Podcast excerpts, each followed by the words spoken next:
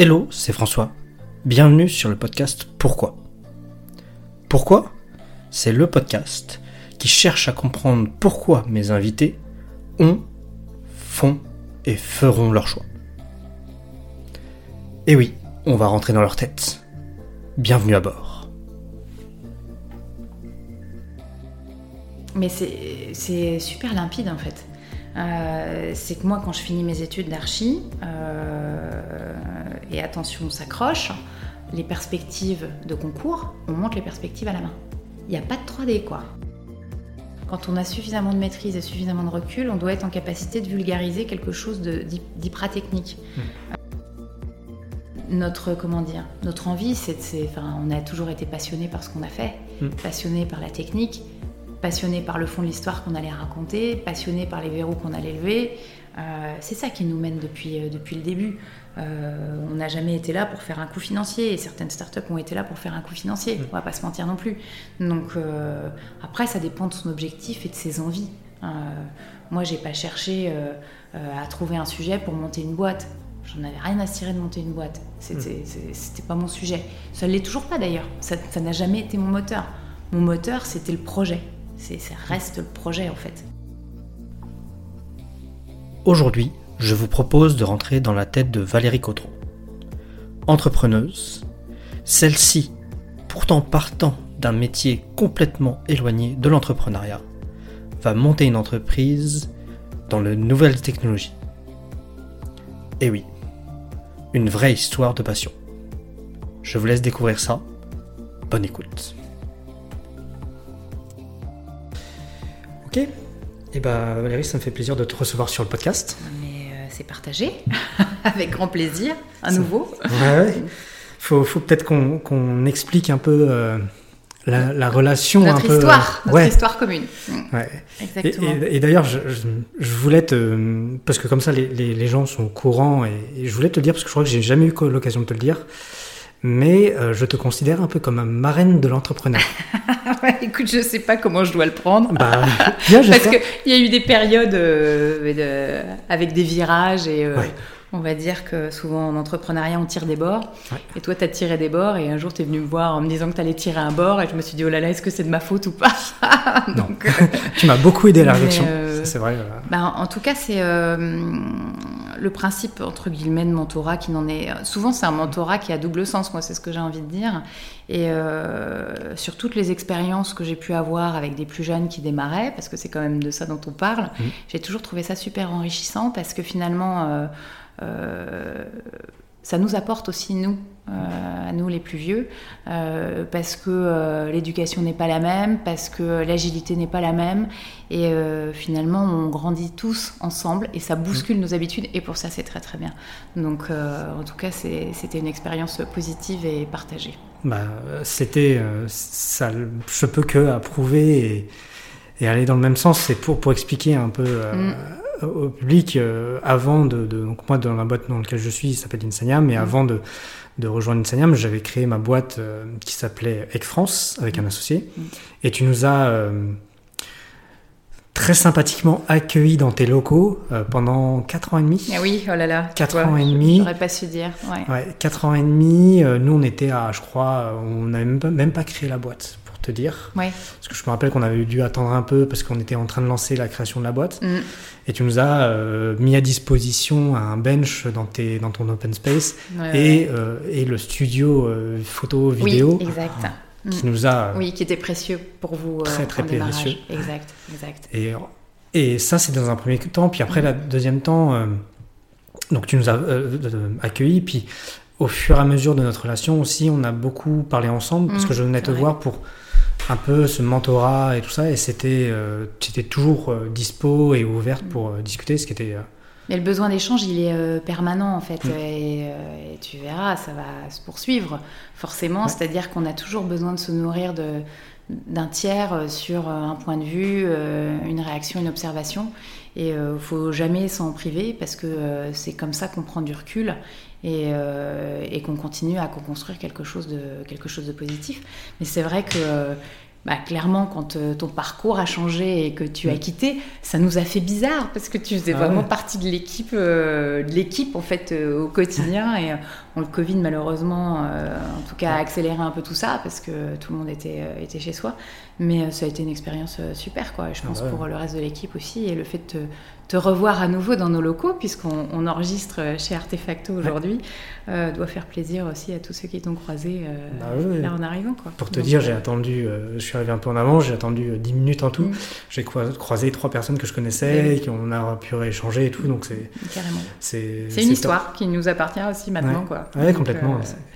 c'est assez chouette. que d'émotions. Ah là là Bah, je, commence de, je te propose de recommencer un peu euh, au début déjà, euh, mm. parce que bah, peut-être te présenter, mm. euh, expliquer qui tu es, ce que tu fais. Et... Ça marche, c'est reparti. Donc, donc je dirige, je suis Valérie Cotreau, je dirige une, une entreprise qui s'appelle Artefacto et je suis aussi à l'origine d'une plateforme qui s'appelle Truc Planète. J'espère qu'on qu'on va en entendre parler de plus en plus. Et donc Artefacto, pour commencer par ça, c'est une société qui a plus de 20 ans d'existence, euh, qui prend son, vraiment son, essence euh, au moment où la 3D arrive. Et euh, moi qui suis architecte de formation, je bascule dans cet univers-là et on démarre des simulations 3D pour le monde du bâtiment, forcément, pour les infrastructures. On fait le métro de Rennes qui a été récemment inauguré pour, sa deuxième ligne. Donc on, a simulé la première et la deuxième. Donc ça installe les choses en termes de longévité. Euh, et puis euh, très vite on se diversifie sur d'autres secteurs. Euh, donc aujourd'hui, 20 ans après, je la fais courte parce que sinon je vais dire ça pendant trois heures. Mais on a dans la partie prestation de services autour de la 3D des applications de réalité virtuelle, des applications de réalité augmentée, trois grands pôles d'activité, un pôle sur l'immobilier, un pôle sur l'industriel euh, et un pôle sur la formation. Donc on fait quoi comme type d'outils? On fait des outils euh, pour euh, aider à vendre, très concrètement dans, l'immobilier, pour tout ce qui est achat d'appartements qui n'existe pas encore. pour l'industrie, on simule énormément de process en fait, grâce à la 3D. On, on, donne à comprendre, on explique comment ça marche. Et évidemment pour la formation, on fait des solutions casquées, VR, pour former en sécurité. Et on a aussi des solutions pour l'attractivité des métiers, pour présenter euh, les différents métiers euh, aux, futurs, aux futurs salariés.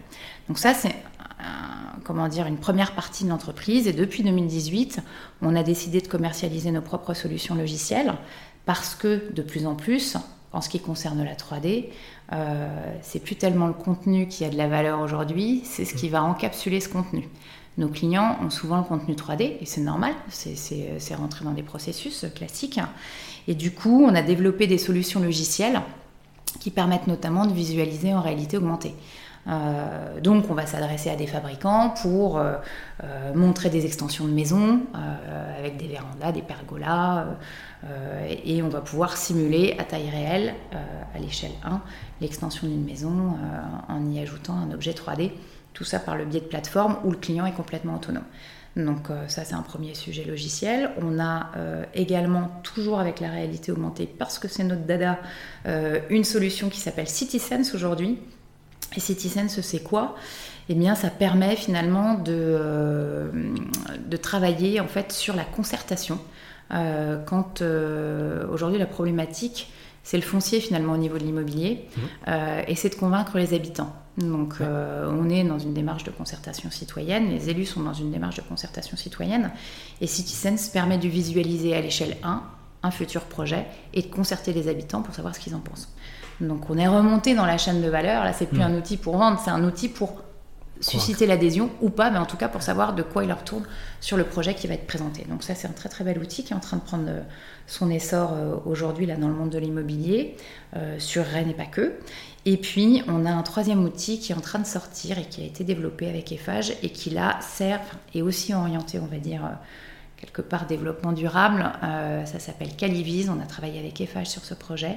L'idée, c'est quoi? C'est de faire en sorte de moins gaspiller sur les chantiers avec un suivi qualité euh, à la SERP qui utilise aussi la réalité augmentée et qui permet par exemple avant de couler sa manche de béton de vérifier qu'elle est bien positionnée en hmm. utilisant le modèle 3D qui a été préalablement fait et en le superposant au réel. Donc on a en synthèse deux pôles, un pôle service c'est ce qu'on fait depuis toujours, et un pôle logiciel qui est en train d'accélérer aujourd'hui pour mettre à disposition des outils pour utiliser les données 3D de nos clients. Bon, j'ai plein de questions. c'est parfait. j'ai plein de questions. C'est nickel. Parce que, euh, parce que tu as, évoqué beaucoup de choses et, mm. notamment, bah, c'est vrai que tu as, résumé 20 ans. 20 euh, mm. ans, et je, je, pense que, enfin, plus de 20 ans d'ailleurs, je crois 24 oui, ans. Oui, oui, c'est difficile hein, de contracter. Hein. Ouais, non, mais c'est vachement intéressant. Mais je vais revenir aux, origines de l'origine. C'est, euh, sauf faire ma part, comme tu le disais plutôt, c'est tu as commencé en tant qu'architecte. Mm. Moi, ce qui me, déjà me, m'interroge, c'est comment tu passes d'architecte à créer une société dans la 3D. Parce que la 3D à l'époque, j'étais petit, moi, encore. C'est pour ça Mais, mais la 3D, aujourd'hui, elle a encore du mal à percer aujourd'hui, euh, dans le monde dans le monde dans le grand public on va dire dans le monde professionnel c'est un peu différent euh, c'est beaucoup mieux implanté mmh, mmh. notamment dans l'industrie mmh. mais comment à l'époque tu te dis, il y a un truc à faire. Quoi. Mais c'est super limpide en fait. Euh, c'est que moi, quand je finis mes études d'archi, euh, et attention, on s'accroche, les perspectives de concours, mm. parce que quand on finit ses études d'archi, souvent, on travaille dans des cabinets d'archi et on est des bêtes à concours. Mm. Donc on fait du concours d'architecte euh, et on vient en soutien, des, en soutien des équipes. Et ce dont il faut se souvenir, c'est qu'à l'époque, quand on fait du concours, on monte les perspectives à la main où on fait appel à des perspectivistes qui montrent les perspectives à la main. Il n'y a pas de 3D, quoi. Ça n'existe pas. D'autant plus. Voilà. Et, euh, et du coup, euh, on a quelques cours à l'école d'architecture sur les environnements 3D, c'est vraiment le tout début. Mais euh, très concrètement, je comprends, et on, est quelques-uns à comprendre ça, que ça démultiplie le champ des possibles. C'est-à-dire que quand on vient monter une perspective à la main, on choisit son point de vue, et une fois qu'il est calé, il est calé. Parce qu'il y en a quand même pour quelques jours à monter la perse, et puis à faire un rendu correct. Quoi. Les ordinateurs à l'époque. Euh, voilà, donc c'est la table à dessin. Avec l'outil 3D, ça veut dire qu'on peut démultiplier les points de vue, et ça on le comprend tout de suite. Hmm. Donc c'est en fait complètement lié à mon métier de base quelque part. C'est que ça prend euh, corps, c'est pas disjoint de l'architecture, c'est à l'intérieur de l'architecture, et clairement il y a une opportunité euh, de conceptualisation euh, avec l'outil 3D qui nous est présenté. Donc il y a ceux qui tombent à côté, puis il y a ceux qui tombent dedans.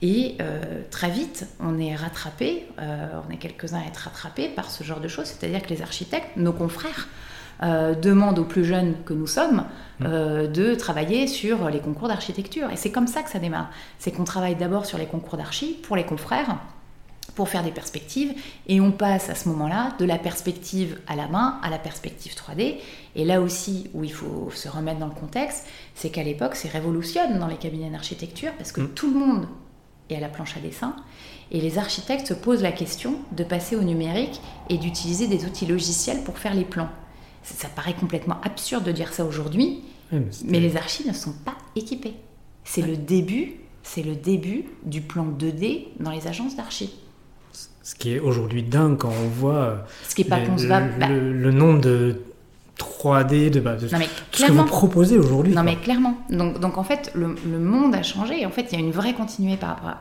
une vraie continuité pardon, par rapport à l'architecture. C'est que euh, on est dans un monde qui est pas du tout digitalisé mm. et qui va se digitaliser en 10 ans.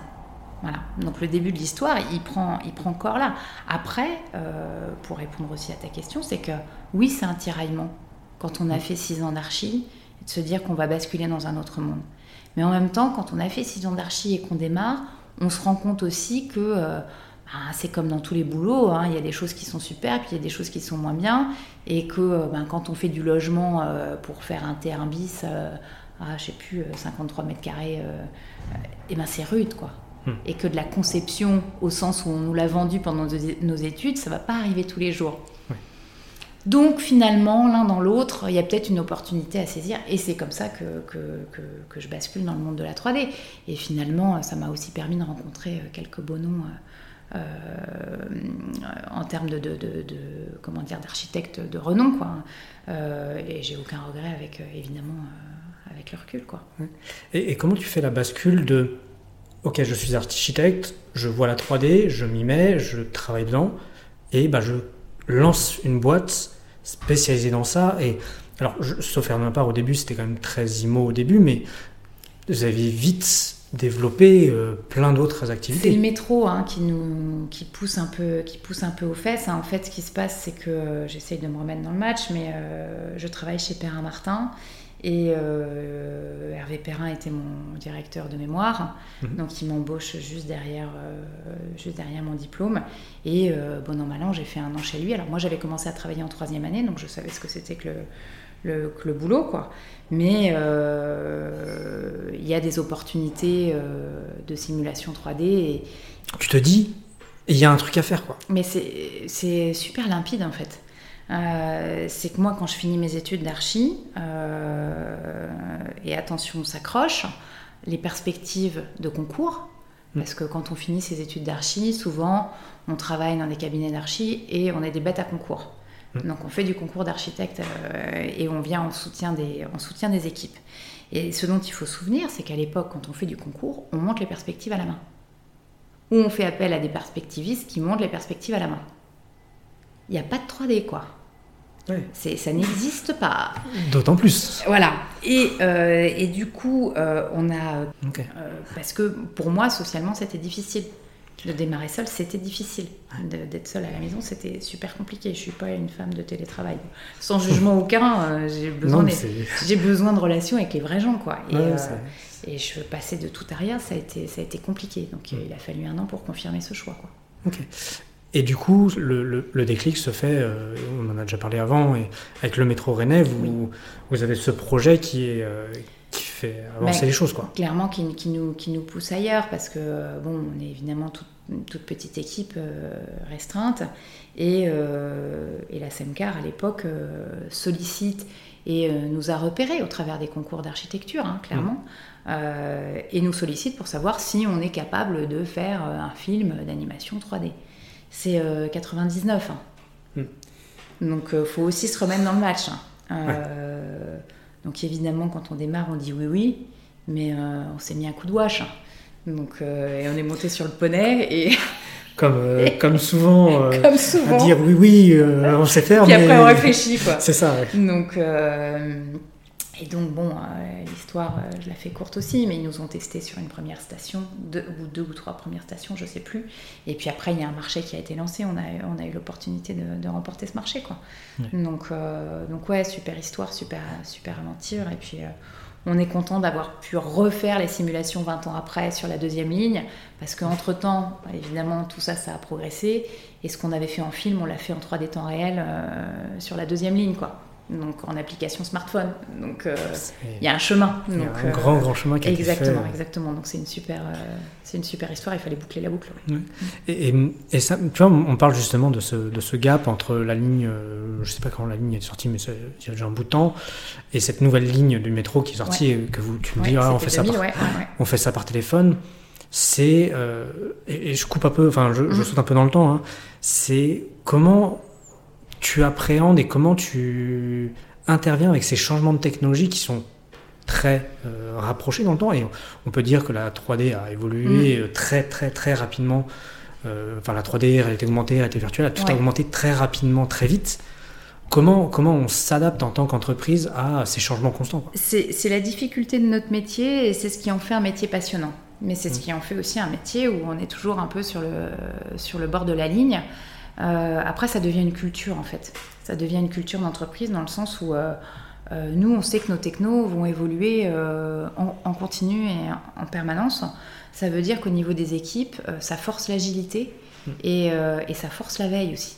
Donc on doit être en veille en permanence. On, est, on sait que les technos utilisés, c'est des cycles de 3 à 5 ans qui vont être visités tout le temps. Quoi. Donc donc on est obligé de se mettre dans cette, euh, dans cette optique-là, parce que de toute façon, on va devoir réinventer les choses régulièrement.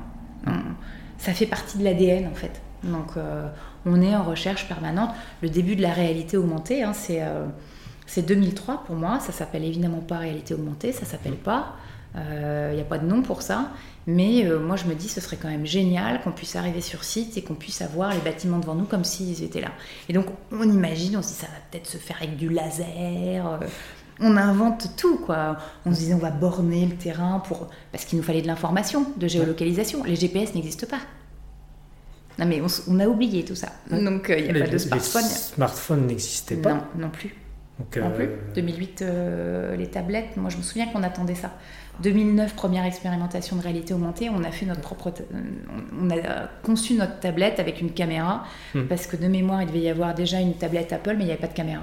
Ouais, bah oui, première donc, donc en fait, on passe notre temps à réinventer un peu le, match, euh, et puis il bah, faut essayer de sentir les, les, tendances, les tendances du marché euh, et de ce qui va arriver, mais avec euh, nous notre notre why depuis, enfin phrase de mission en tous les cas, c'est c'est d'aider chacun à visualiser, à partager la réalité de ses projets. Hmm. Donc c'était vrai il y a plus de 20 ans, ça reste vrai encore aujourd'hui, mais avec d'autres technos, quoi. Donc euh, on a démarré avec de l'image, du film, et maintenant c'est de la réalité augmentée et, de la XR, quoi. Enfin, donc, euh, donc ça évolue en permanence. Et, c'est d'ailleurs toujours quelque chose que j'ai moi toujours été j'ai été très surpris quand je suis arrivé hein, au sein mmh. d'Artefacto mmh. et que j'ai toujours admiré c'est que vous avez toujours vous avez toujours eu un pôle R&D quoi. Exactement. C'est la condition sine qua non en fait. C'est de conserver un pôle recherche euh, alors c'est compliqué parce qu'un pôle recherche ça coûte hein.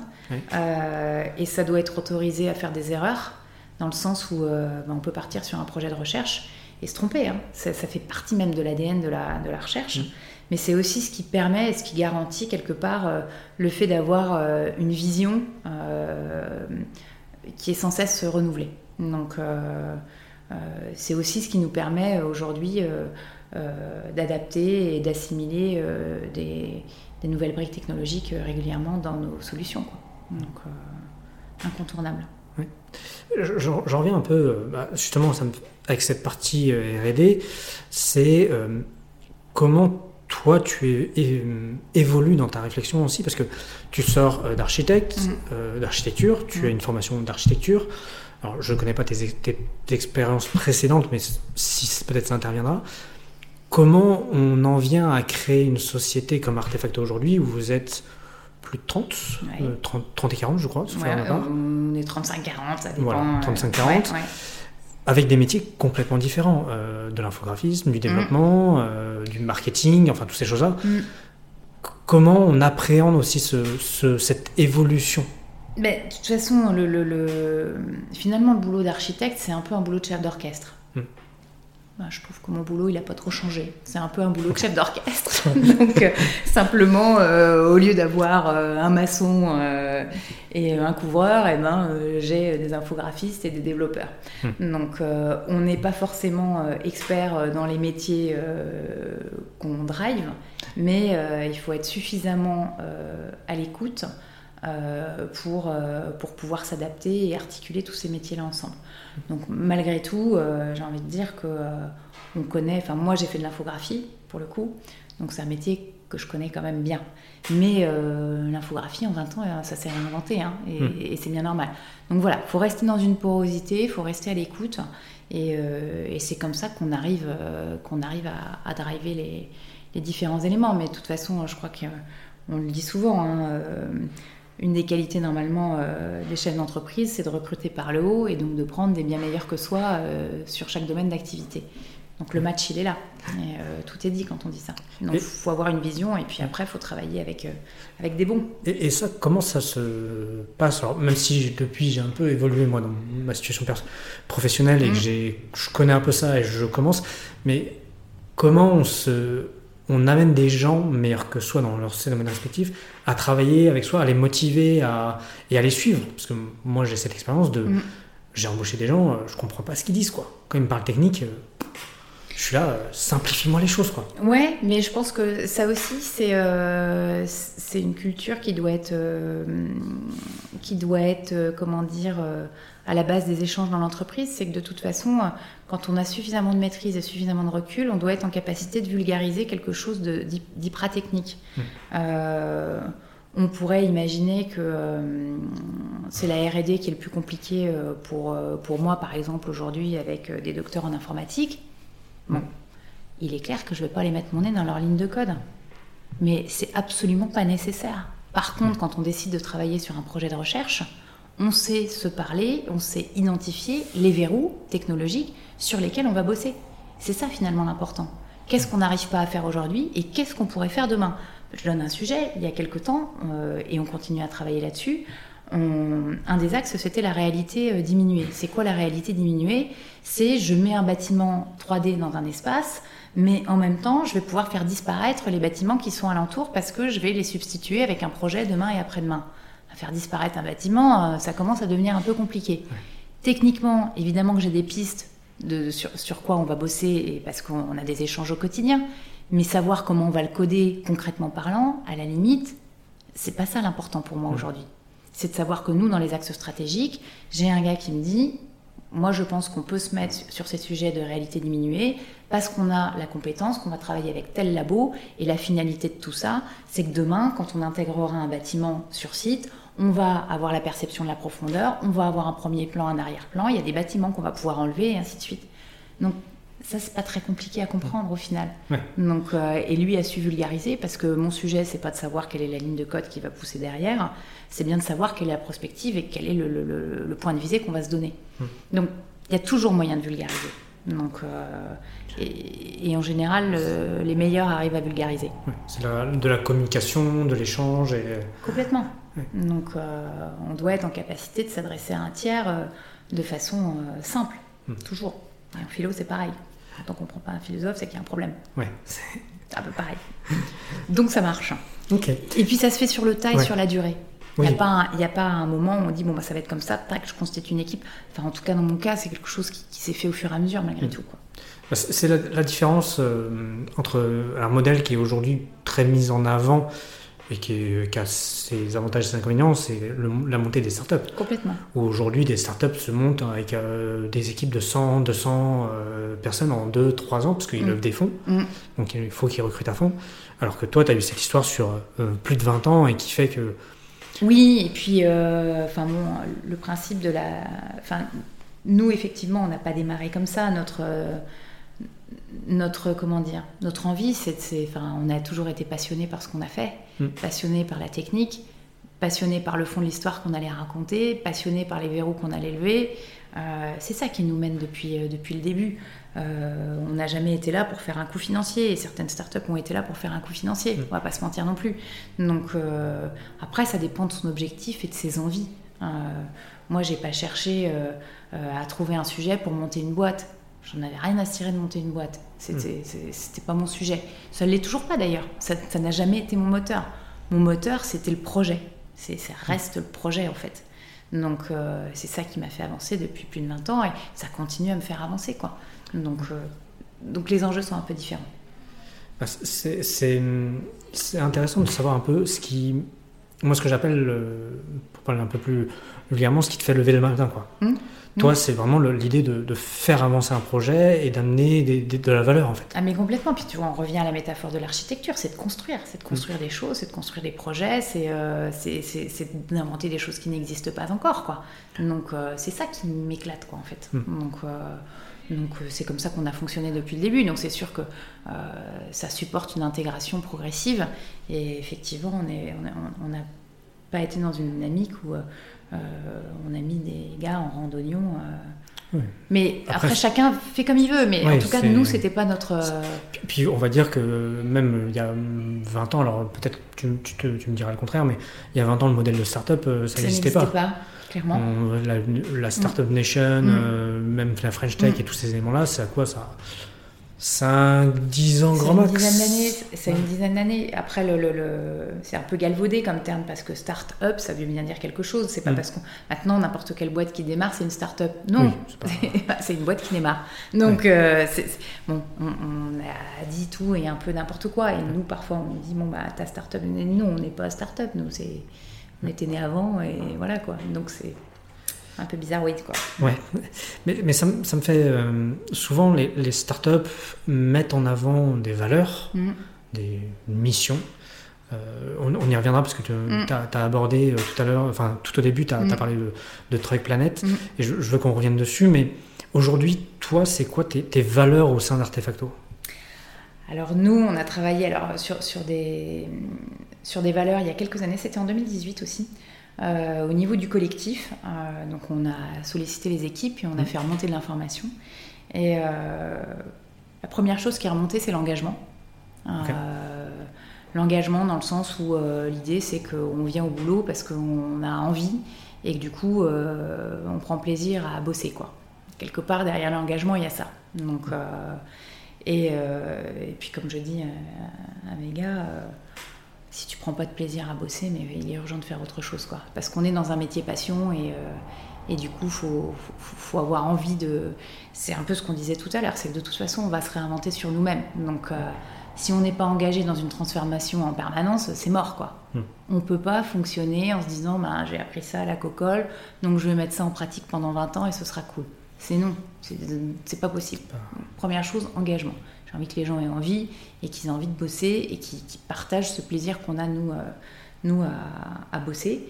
Euh, la deuxième chose, c'est le collectif. Et ça, tout le monde est collectif quand on en parle. Au quotidien, c'est vachement plus dur, le collectif. Et notamment en période de crise. Et notamment en période de crise. Et notamment, et là je vais, je vais défoncer des portes ouvertes parce que je pense que c'est dans toutes les boîtes pareil. le, collectif, c'est quoi? C'est euh, être en capacité finalement de dépanner, euh, de dépanner un collègue euh, alors qu'on a autre chose à faire, quoi, aussi. Mmh. c'est de comprendre les besoins des uns et des autres entre les services. On a tous vécu ça dans nos boîtes, euh, d'un commercial qui ramène un projet et la prod dit mais ton projet c'est n'importe quoi, euh, on va pas savoir faire ça, tu aurais dû vendre différemment, euh, c'est la galère. ou d'un commercial qui arrive avec un chiffrage la veille pour le lendemain et machin qui dit non mais attends j'ai autre chose à faire quoi. Ben, c'est ça le collectif. C'est être capable de se dépanner. Donc on en a beaucoup ri en, interne, parce que tout le monde est ouais t'es collectif, ouais ouais ouais je suis à fond, je suis collectif c'est sûr que tu es collectif. Mm. Donc, euh, donc, au fait, quand on gratte un peu, et néanmoins, c'est ce qui fait la bonne ambiance d'une équipe. D'être capable de se dépanner. Donc, euh, donc ça, c'est la deuxième. Et la dernière, c'est la créativité. Qu'est-ce que la créativité Grand sujet. Gros sujet. c'est pour ça que je l'ai mis en dernier.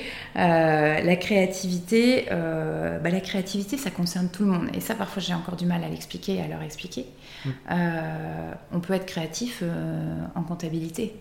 Euh, pas sur le plan comptable, mais sur les outils, euh, sur les indicateurs, sur euh, tout, un tas de choses. Et la créativité, c'est justement, et on revient à ça, c'est comment je me réinvente tous les jours dans mon métier, comment est-ce que je progresse dans mon métier, comment est-ce que je vais avoir un regard décalé, différent, comment est-ce que je peux continuer à, avancer. Donc, et ça, c'est parfois aussi sujet de discussion.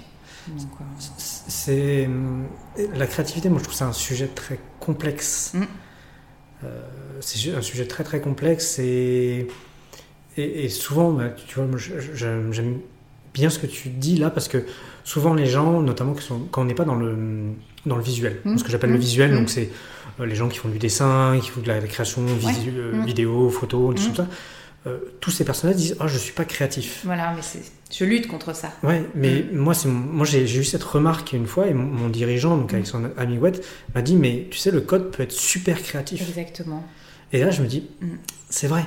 Et tu vois quand tu me dis la compta peut être créative bah mais oui aussi aussi quoi. C'est ça qui est exactement. Et, ça c'est vraiment des choses. Enfin, on continue à discuter là-dessus euh, parce mm. qu'on a fait euh, des sondages récemment euh, en interne dans l'entreprise d'ailleurs qui étaient plutôt très positifs. c'était c'était assez rigolo parce que quand on posait la question sur les valeurs. bon bah tout le monde était enfin s'auto-évaluer bien bien mm. haut. Quand on évalue son voisin. On évalue son voisin un peu moins haut. Mm.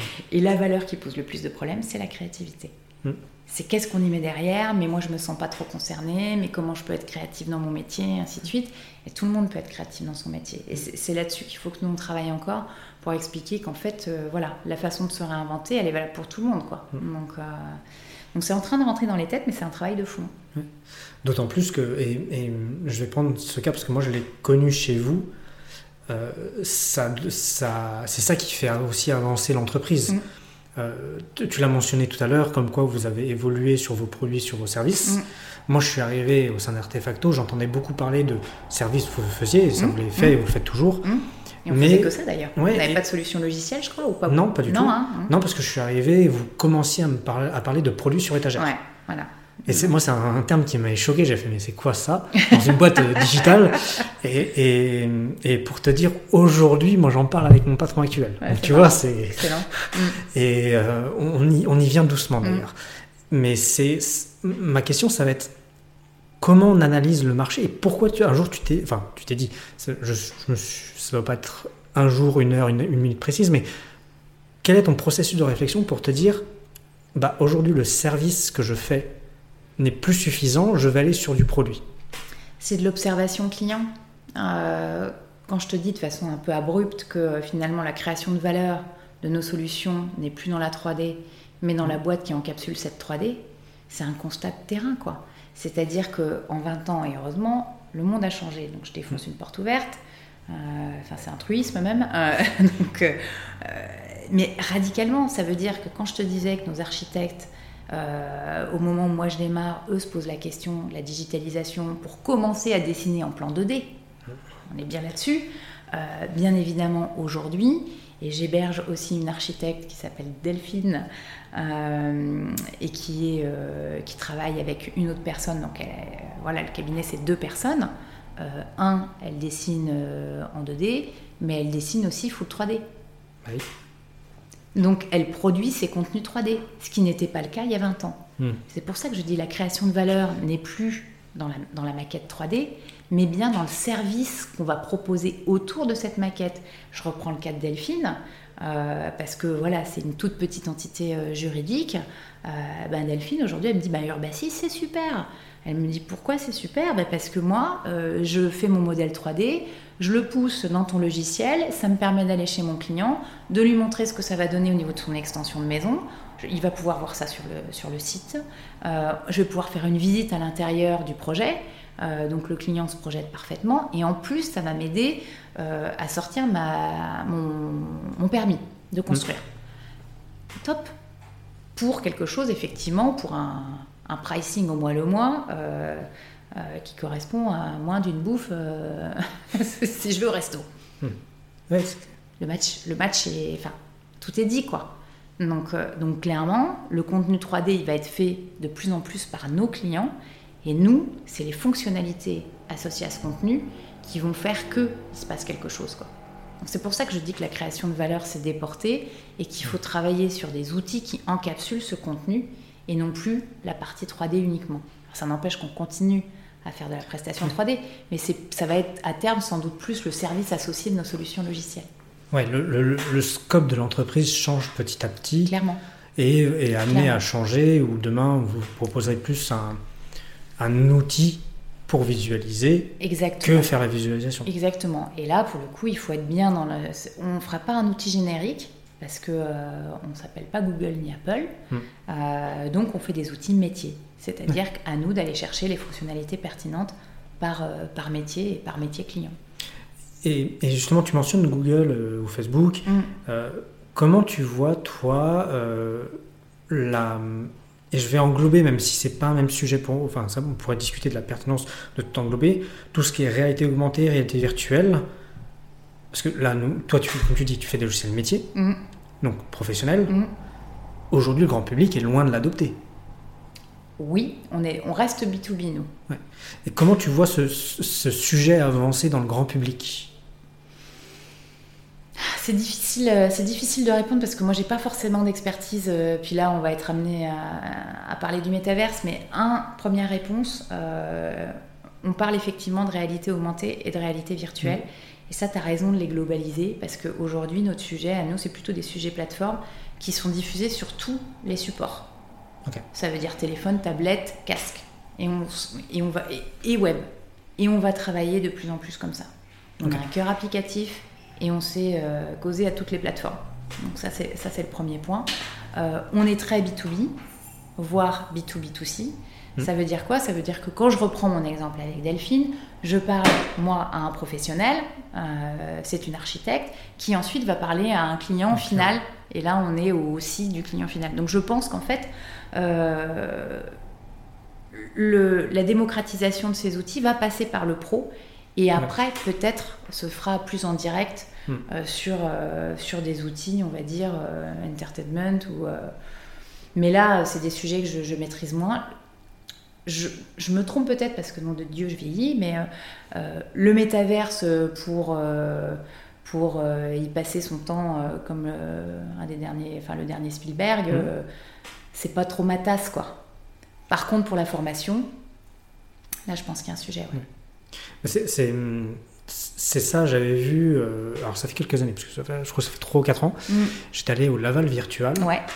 Et j'avais été euh, scotché par ce que pouvait faire Microsoft avec les casques. Ouais. Je crois qu'on était tout au début des casques, euh, vraiment avec la formation et justement les gestes, les, les mm. gestes de prévention. On fait tout ça, ouais. Mm. Ça c'est, enfin. Mais ça, tu vois, on est dans le domaine pro et ça, moi, j'y crois beaucoup parce que euh, notamment sur euh, la sécurisation des personnes, il n'y a pas photo quoi. Puis même euh, le fait de, je, me rappelle, cet exemple m'avait frappé, c'est qu'il est dans une chaîne, mm. il voit une pièce, il sait comment la sortir, on lui mm. demande comment la sortir, puis mm. il la voit et ça l'analyse, et après ça lui dit ok là il y a une fissure ou je sais pas quoi, et puis hop défectueux, ou alors non elle est bonne et il peut Complètement. Et c'est juste dingue. Mais oui, mais oui. Donc ça par contre j'y crois à fond. Parce qu'on est déjà sur ces, sur ces problématiques-là.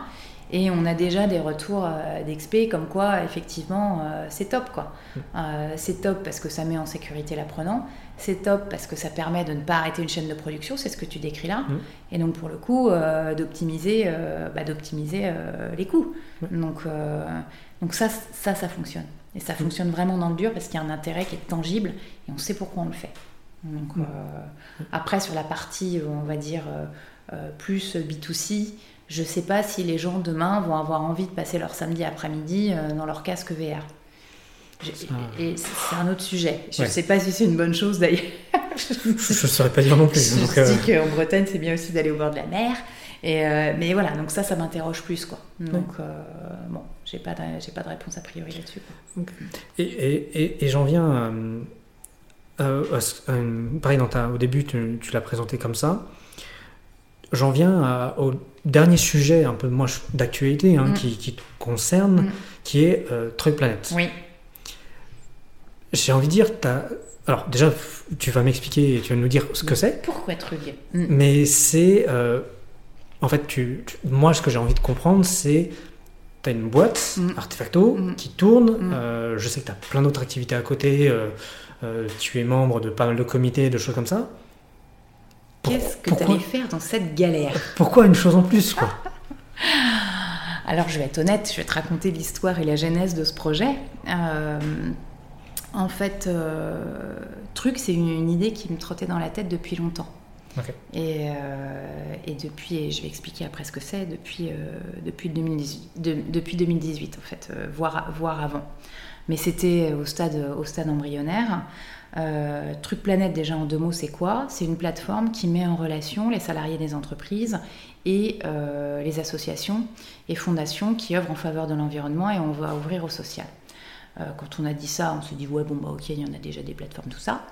Là où on commence à, à être différenciant de ce qui se passe, c'est que nous, ce qu'on a dit, c'est que un, c'est surtout pas du mécénat de compétences, Qu'est-ce qu'on va aller se faire chier quand on est infographiste à aller faire de l'infographie chez un tiers Flûte Enfin, moi j'ai dit, mes gars, ils n'ont pas envie de ça. C'est né d'une observation. Moi j'ai regardé ces 20 ans d'observation en fait. Hein. Par contre, l'idée c'est de se dire, euh, mes gars, ils ont peut-être envie de partir en mission avec des associations pour apprendre et pour pouvoir reproduire des choses euh, qu'ils ont pu apprendre au contact des associations. Donc ça, c'est la première chose. Et puis, ben, l'autre sujet, c'était de se dire, mes gars, ils ont des congés payés, ils n'ont peut-être pas envie de flinguer une semaine de congés payés pour partir en mission. Donc, on a mis en place un principe de mutuelle. Ça veut dire quoi? Ça veut dire que moi, je veux partir en mission Trug. Euh, on avait une mission euh, superbe dans le golfe du Morbihan sur un bateau pour aller vérifier en fait la qualité de l'eau, pour participer à un projet euh, européen.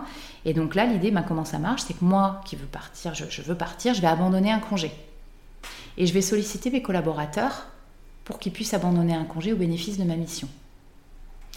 Donc l'entreprise, du coup, et notamment la PME et les PME, parce que c'est fait pour ça, euh, vont pouvoir finalement supporter, supporter en fait ce déplacement de deux jours, parce que deux salariés auront abandonné deux jours de congé, mmh. et le salarié va pouvoir partir en mission, parce qu'on va remettre à disposition finalement l'abandon de congé pour que la personne parte en mission. D'accord? Ok. c'est un peu tricky. Donc ça veut dire quoi? Ça veut dire que j'ai des gens qui peuvent partir en mission parce qu'il y a une mutuelle de temps dans l'entreprise et l'entreprise va abonder une cagnotte en numéraire pour l'association parce que l'association a besoin de bras et elle a aussi mm. besoin euh, de fonds. Et ce qui est intéressant, c'est que dans la mécanique, la cagnotte numéraire va pouvoir être défiscalisée pour l'entreprise. Ça veut dire quoi? Ça veut dire que la PME qui n'a pas beaucoup de moyens, elle peut faire partir ses salariés pour un reste à charge fiscal égal à zéro si elle considère qu'elle n'a pas les moyens de s'engager financièrement parlant. Et moi, je pense que c'est une façon de mettre le pied à l'étrier pour que tout le monde embarque sur des, questions de RSE et environnementales notamment. Mm. Donc le but de truc, c'est ça. C'est de dire, on met en relation les assos, les salariés d'une entreprise. C'est surtout pas le patron qui choisit pour ses salariés. C'est les salariés qui choisissent sur quelle cause ils ont envie de s'investir. Et l'entreprise va abonder, mais va récupérer en fait euh, le montant de la cagnotte versée par une mécanique de défiscalisation. C'est un peu technique, mais bon, 20 ans d'entreprise, ça permet de faire des trucs. Et, euh, le pourquoi de la chose, euh, c'est, je te dis, c'est que c'était un peu larvé en moi, mmh. ces, projets environnementaux.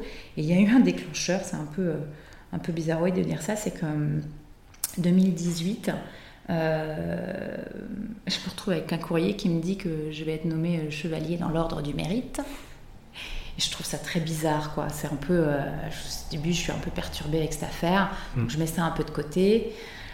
Je dis, qu'est-ce que je vais faire de ce truc? Ça me ressemble pas trop. Je suis pas très protocole, tout ça. Oh là là, c'est un peu le piège. Comment je vais gérer ça? Et puis, euh, quand tu te retrouves avec des choses comme ça, ça t'oblige à faire un stop sur ce que tu as fait et ce que tu n'as pas fait.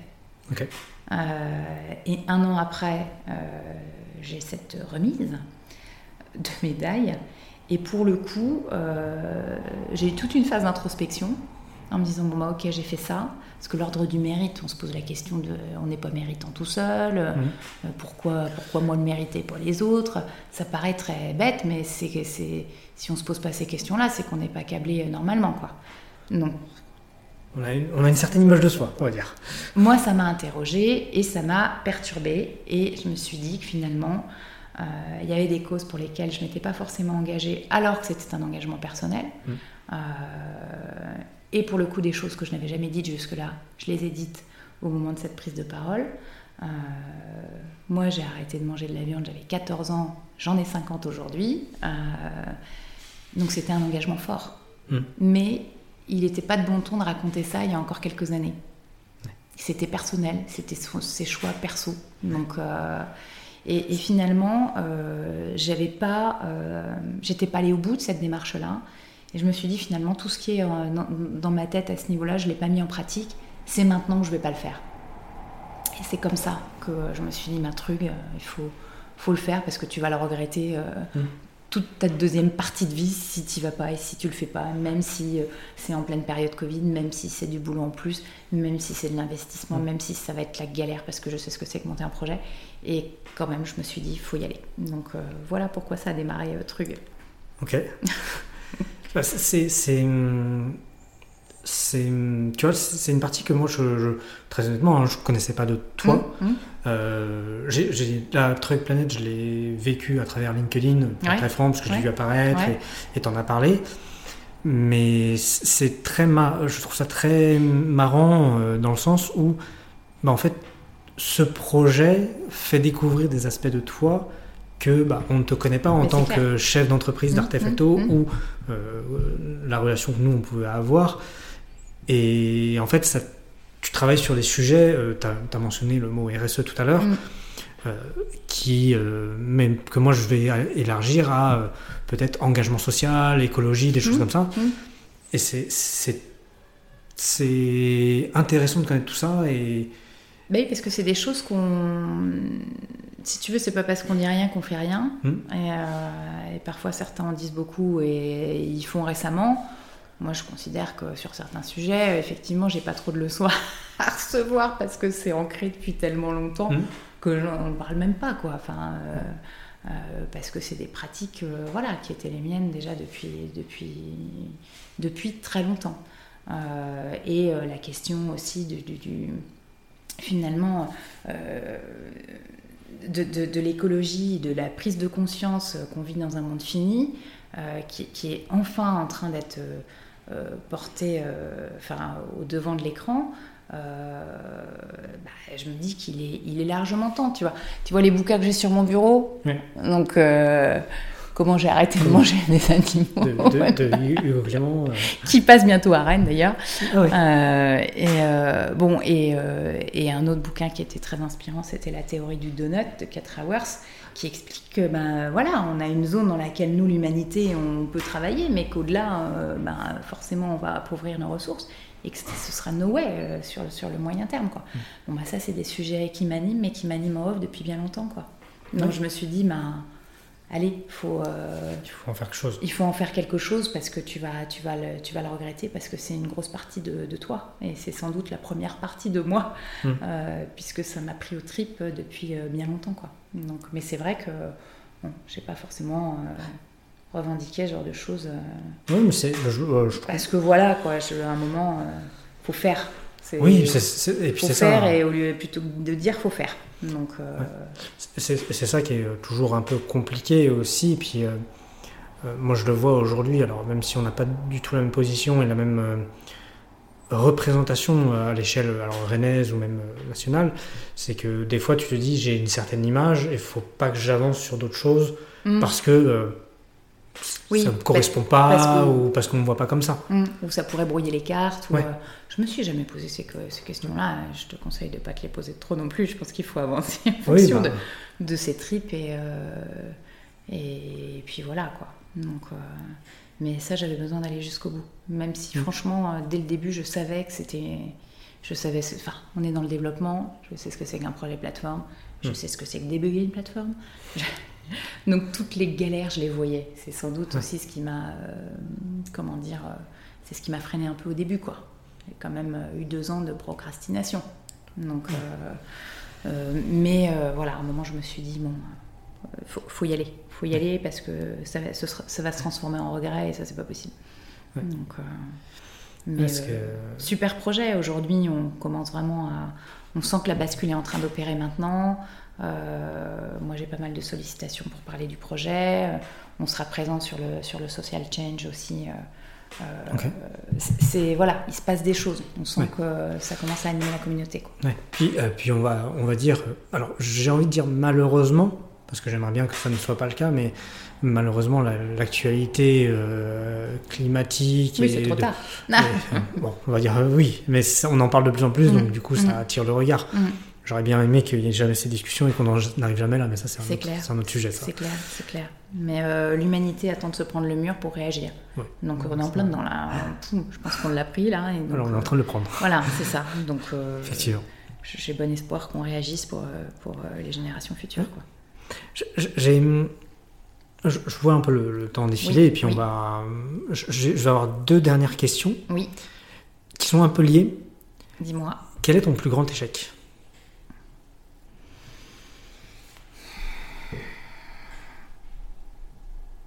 Euh, c'est un échec continu, ça va être horrible ce que je vais dire. Hmm. C'est que ça va jamais assez vite, quoi. C'est qu'en fait, on projette des choses qui mettent toujours trois plombes à s'installer. Donc, euh, le timing est jamais le bon. Hmm. Mais je trouve que c'est ça qui est le plus compliqué euh, pour moi dans mon quotidien. c'est qu'en fait, on projette des choses et nous, dans notre boulot, et là je parle d'artefacto, on est dans un écosystème en fait qui doit bouger en même temps.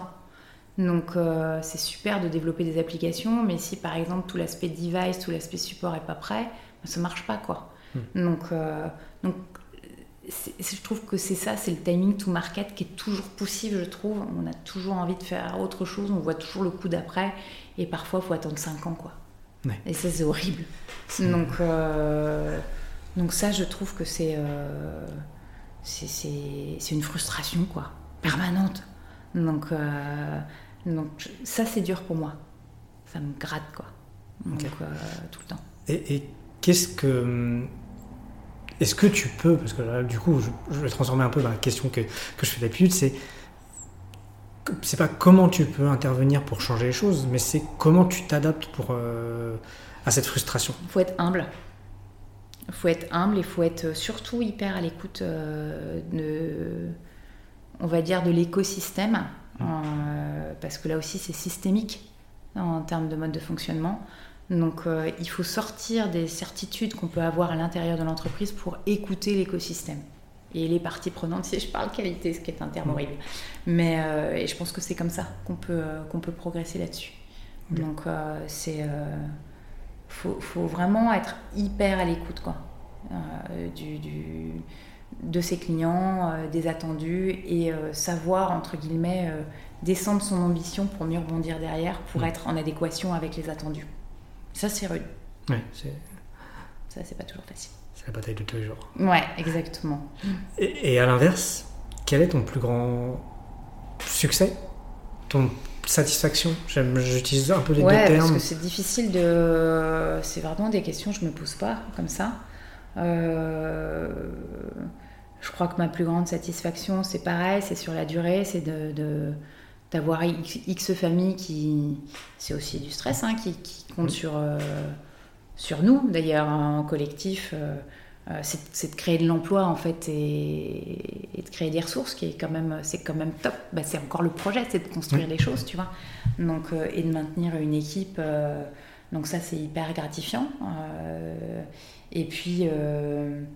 Et puis, de, je trouve aussi que, euh, moi je me souviens hein, sur la partie réalité augmentée, cette, cette, pensée un peu brouillonne euh, en 2003 euh, sur ce qu'on envisage, ce qu'on a envie de faire, et puis le fait d'arriver aujourd'hui avec une solution logicielle qui fait exactement ce qu'on avait envie de faire 20 ans auparavant, parce que c'est quand même ça, ça c'est chouette, parce que tu as un rêve, tu as un projet, il est technique, il est technologique, il y a plein de verrous. Euh, et à un moment, on passe les écueils. tu vois, ça, revient à ce que je te disais, en 2003, euh, tu te dis que 5-8 ans, parce que à ce moment-là, tu ne peux pas projeter plus dans ta tête, tu te dis que ça doit être plié, quoi. Et tu as presque 10 ans de plus. J'exagère parce que de, 2018, on commence à vendre, mais, euh, mais quand même, tu vois, le gap est vachement plus important que ce qu'on projette en première intention. Donc, donc la finalité est gratifiante, mais le délai, euh, quelle rame quoi. Donc euh, on, a les deux dans un, dans un même projet. C'est très marrant parce que souvent, euh, et du coup tu vas me dire si c'est vrai ou pas pour toi, mais beaucoup d'entrepreneurs disent de profiter du voyage et que la finalité n'est pas, n'est pas vraiment ce qu'ils recherchent. Oui et non, parce que le voyage de l'entrepreneuriat au quotidien, euh, c'est pas un long fleuve tranquille non plus, puisqu'on est dans cette forme de citation, euh, et que des ratatouilles, on en bouffe, quoi. Et, euh, donc, c'est vrai que, je ferai une, autre métaphore, mais que voilà, on a un phare, on a un point de visée, et ce qu'on disait, on va tirer des bords, quoi. Et il faut profiter de tous ces moments-là. Mais quand tu arrives à un moment euh, à ce que ce dont tu as rêvé et euh, ce qui se passe réellement, euh, ce soit, ça se rejoint, c'est vrai que là, tu as mmh. quand même un moment de satisfaction qui est un peu plus fort. Donc, donc, donc, voilà, c'est vrai qu'il faut profiter du voyage, mais il faut pas qu'il dure trop longtemps. quoi. Ouais. J'ai tendance à dire ça. quoi. Donc sinon, c'est un peu longuet quand même. Mais bon, c'est quand même des super moments. Bah, ben, merci beaucoup Valérie. Merci à toi, c'est toujours un plaisir. Bah, de même, partager, partager, et puis bah, bah... On a hâte d'avoir tout ça, d'écouter tout ça bah, euh, quand ça sortira, quoi. Donc, bah, euh, bientôt. Ouais, ça marche. Merci eh ben, François. merci à toi. Voilà, c'est fini. J'espère que ce podcast vous a plu. Moi, j'ai adoré. J'espère qu'il vous aura permis de comprendre un peu comment mon invité réfléchit, comment il aborde les situations. Si vous avez aimé ce podcast, je vous invite à vous abonner, à liker et à surtout, surtout, le partager si vous pouvez. Merci beaucoup et à dans deux semaines.